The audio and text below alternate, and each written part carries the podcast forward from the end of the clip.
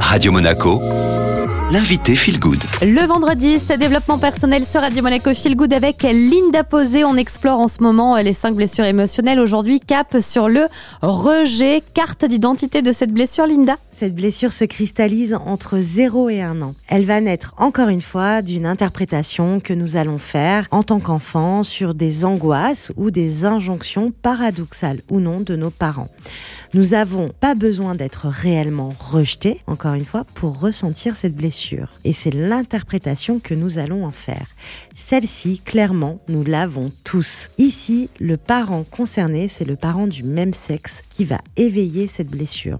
Du haut de notre jeune âge, il suffit qu'un besoin, une angoisse de nourrisson par exemple, laisse pleurer le petit, c'est sûrement un caprice, suffit à ce que se cristallise cette blessure du rejet. Alors nota bene, un bébé ne fait pas de caprice. Il traverse tellement d'angoisse que seule la patience, la présence et l'affection peuvent soulager.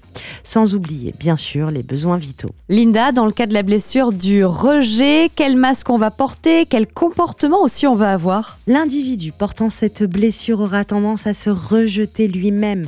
Son masque est donc la fuite le fuyant. J'ai tellement peur d'être rejeté que je vais m'isoler, m'empêchant ainsi inconsciemment à créer du lien et ma posture sera plutôt effacée, ma voix fluette même, observant les autres prendre leur propre place, donc je vais rester dans mon coin à observer et être tenté mais ma peur est si forte et mon comportement de fuyant tellement ancré que je ne saurais pas bouger même d'un iota. Et quelle est la croyance limitante, Linda, qui est liée à la blessure du rejet? Alors la croyance euh, limitante qui va se créer, c'est je ne vaux rien, je suis nul, ou encore je ne suis pas légitime.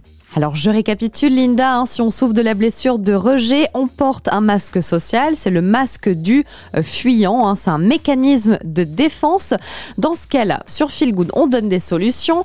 Qu'est-ce qu'on peut faire si on souffre de la blessure de rejet? Alors toujours en s'observant, comme chaque blessure, mais en osant surtout s'affirmer, en osant prendre sa place, en osant prendre la parole, donner son avis, participer à un débat entre amis ou en famille. Commencer par un milieu sécurisé pour affronter sa peur et ainsi constater par soi-même que finalement oser être soi-même n'est pas si difficile et au contraire c'est faire preuve d'authenticité envers soi et les autres et cela permet justement de créer du lien et de répondre aux besoins profonds inconscients, ce besoin d'appartenance.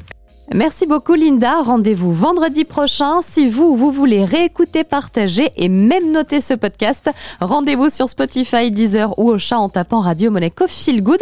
Et puis la musique est de retour maintenant sur Radio Monaco.